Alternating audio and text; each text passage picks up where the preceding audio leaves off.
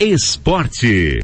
Campeonato Brasileiro da Primeira Divisão, jogo que fechou a vigésima rodada ontem, o esporte perdeu em casa para o Internacional por 1 a 0. E o Internacional subiu para a nona, para o nono lugar com 26 pontos. Já o esporte é o penúltimo colocado dentro da zona de rebaixamento com apenas 17 pontos. Copa do Brasil, quartas de final, são os jogos de volta. Hoje, às 21h30, o Santos vai jogar contra o Atlético Paranaense. O Atlético tem a vantagem do empate porque venceu o jogo de ida por 1 a 0. Campeonato Intercomunidades de Futsal de Rio Azul, Série Ouro, hoje no ginásio Albinão, 19h30, a Beira Linha joga contra a Invernada. 20 e 45, o time do Marumbi dos Ribeiros B enfrenta o braço do Potinga. Os jogos são realizados sem a presença de público. As pessoas podem assistir as partidas no Facebook da Secretaria de Esportes de Rio Azul.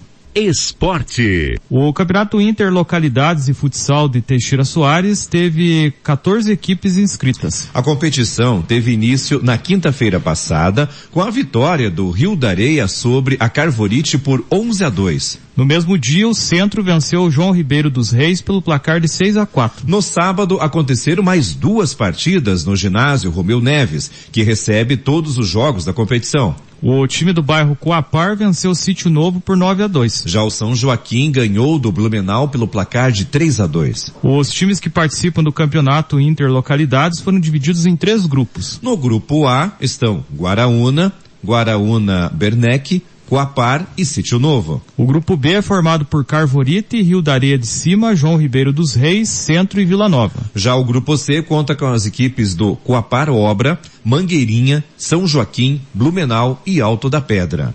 8 e 20. Café com notícias. Esporte. Em Irati, a segunda rodada do Campeonato Varziano teve 61 gols em 14 jogos disputados. A média foi de 4,35 gols por rodada. É, por partida, na verdade. No campeonato, ou melhor, no sábado, no estádio municipal Abrana Gibinegem, o Mais Brasil venceu o Clube Náutico Floresta por 3 a 2. Já o Kokeshi Sushi goleou o Gamer Futebol Clube pelo placar de 4 a 1. No estádio Alberto Viante, o Canisianas ganhou do Falcão e a Pindazal por 3 a 2. No segundo duelo, Sanhacinho e Vila Nova empataram em 1 a 1.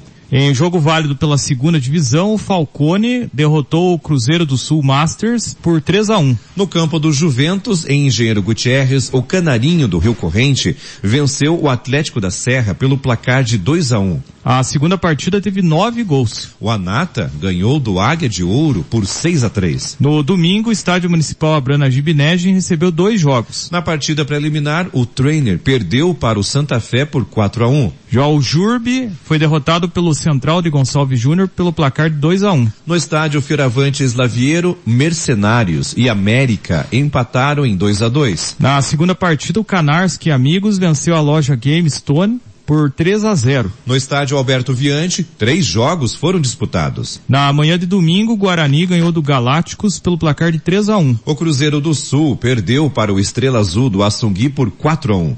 Já o confronto entre Atlético Nacional e Lagoa terminou empatado em 2 a 2. Na classificação da primeira divisão, o Kokeshi Sushi lidera o grupo A com seis pontos. O Lagoa Esporte Clube está em segundo lugar com quatro pontos. Fa Falcão, Inhapindazal e Canisianas somam três pontos. O Atlético Nacional está em quinto lugar com apenas um ponto. Já o Gamer ainda não pontuou. No grupo B, Vila Nova e Sanhacinho dividem a liderança com quatro pontos. Cruzeiro do Sul, Central de Gonçalves Júnior e Estrela Azul do Assungui possuem três pontos. Já o Jurbe não marcou pontos. No grupo C, o Mais Brasil está na primeira colocação com seis pontos. Clube Náutico Floresta e Canarinha do Rio Corrente somam três pontos. Sanhaço e Atlético da Serra não pontuaram. Os três primeiros colocados dos grupos A e B e os dois melhores do grupo C avançam para as quartas de final. Os artilheiros da primeira divisão são Johan Cassol, do Clube Náutico Floresta, e Peterson Araújo, do Cruzeiro do Sul, que marcaram quatro gols na competição.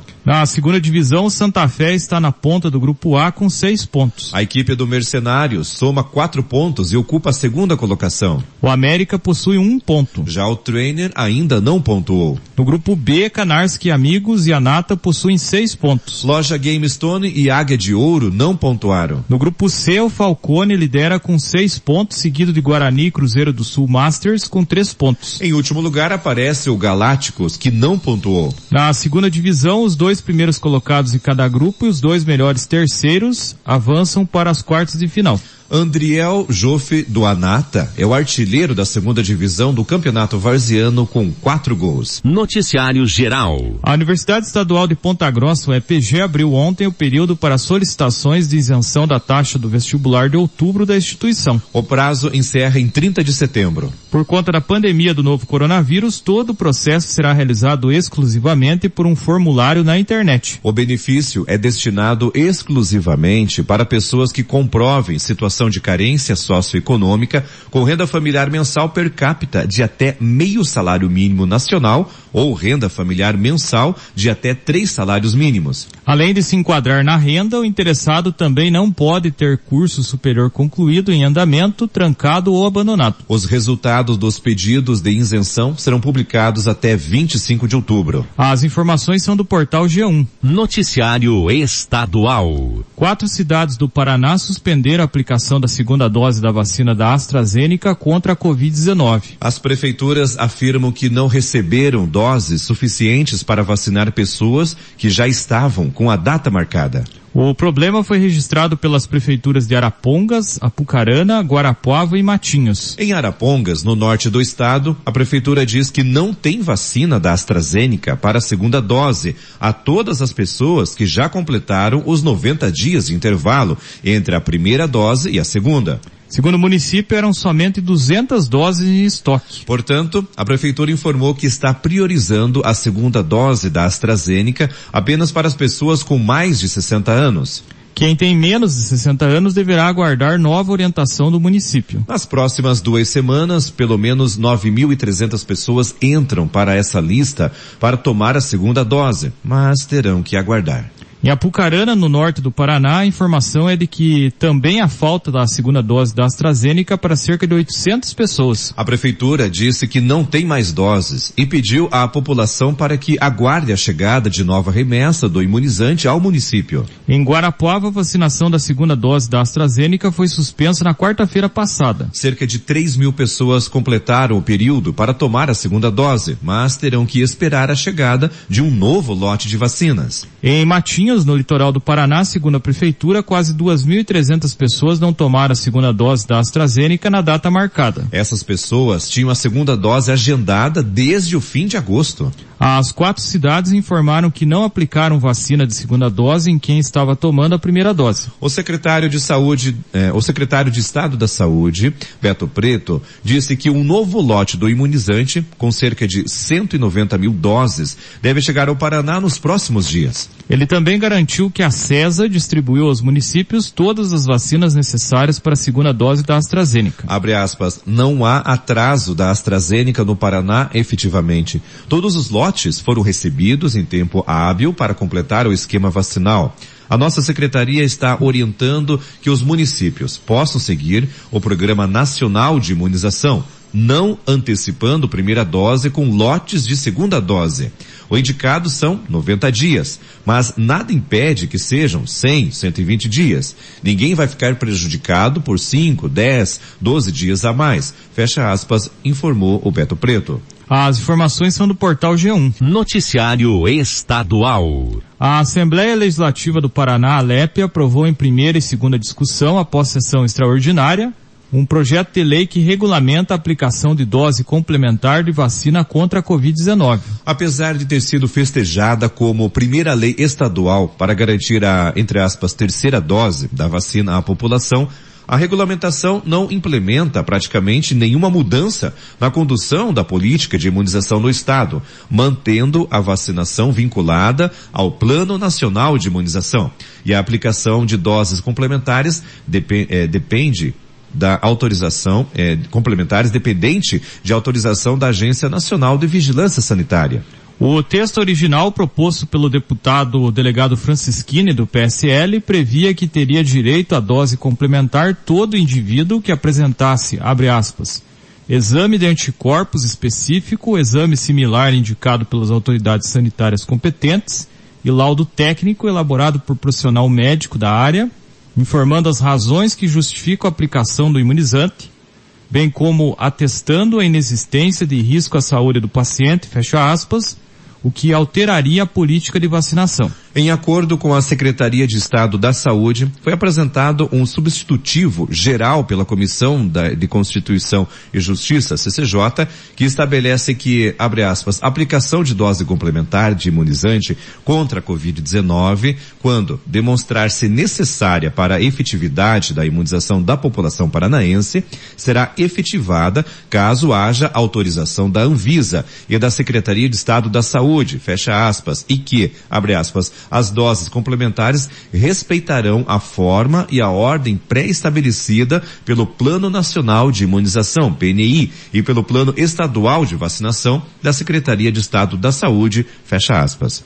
O projeto estabelece ainda que após concluídos os estudos conduzidos pela Anvisa, e comprovada sua necessidade, a Secretaria de Estado da Saúde poderá recomendar a aplicação de dose complementar de imunizantes contra a Covid-19. Abre aspas, havendo necessidade, a aplicação de vacinas contra a Covid-19 poderá ser realizada de forma periódica, a critério da Secretaria de Estado da Saúde. Fecha aspas, diz ainda o projeto aprovado.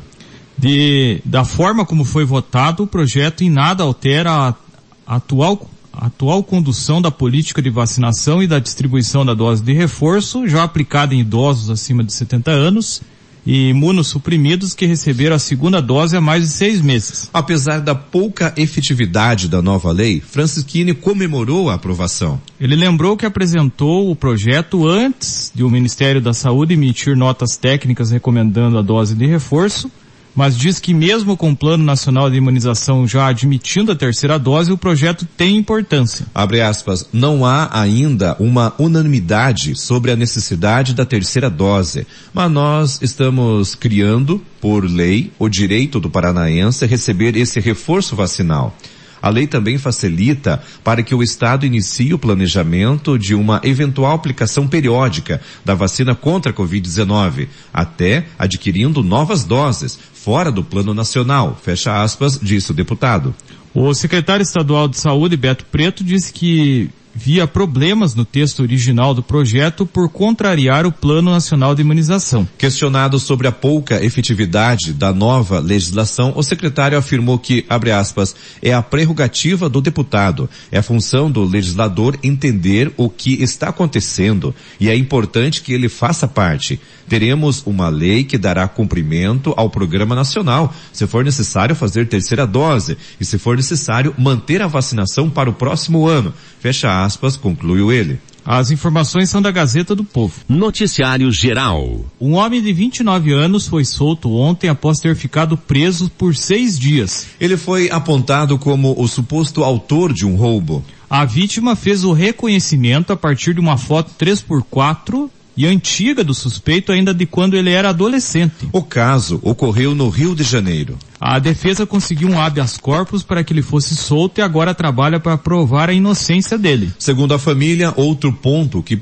ainda precisa ser esclarecido é como a polícia tinha uma foto do homem de quando tinha 14 anos, já que ele não tem antecedentes criminais. O homem trabalha como motorista de aplicativo e montador de imóveis. Ele foi parado em uma abordagem policial e teria sido orientado a comparecer à delegacia em que o reconhecimento foi feito pela vítima oito meses antes. Ao comparecer espontaneamente, ele acabou preso de acordo com o portal G1. Em 2020, o STJ definiu que a coordenação de réus não pode ser feita somente com base no reconhecimento por foto.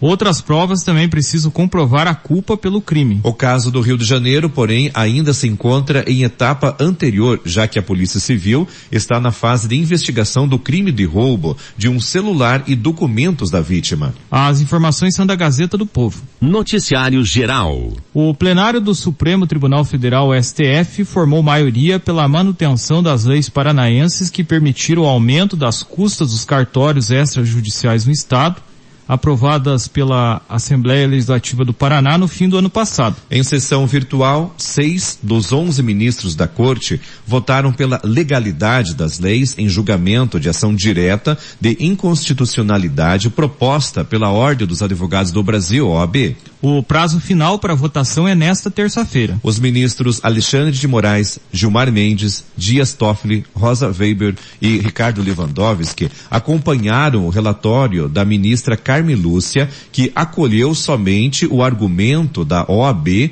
de que a lei não fixou o prazo de 90 dias, a partir de sua publicação para a autorização dos reajustes. As leis questionadas pela OAB são derivadas de projetos de lei do Tribunal de Justiça do Estado do Paraná, o TJ Paraná, mas que receberam alterações significativas na Assembleia Legislativa a partir de emendas parlamentares que atenderam pedidos de cartorários insatisfeitos com os valores das custas propostos pelo TJ. A OAB argumentou na ação que a versão final do texto traz um aumento acima do razoável. A tramitação das leis foi bastante polêmica no encerramento do período legislativo do ano passado e a votação acabou empatada, sendo necessário o voto de Minerva do presidente da Câmara, da, da Assembleia da Casa, o Ademar Traiano do PSDB, a favor das proposições para que elas fossem aprovadas. Após receber um parecer pela inconstitucionalidade do projeto enviado pela OAB, o governador Ratinho Júnior decidiu não sancionar a lei,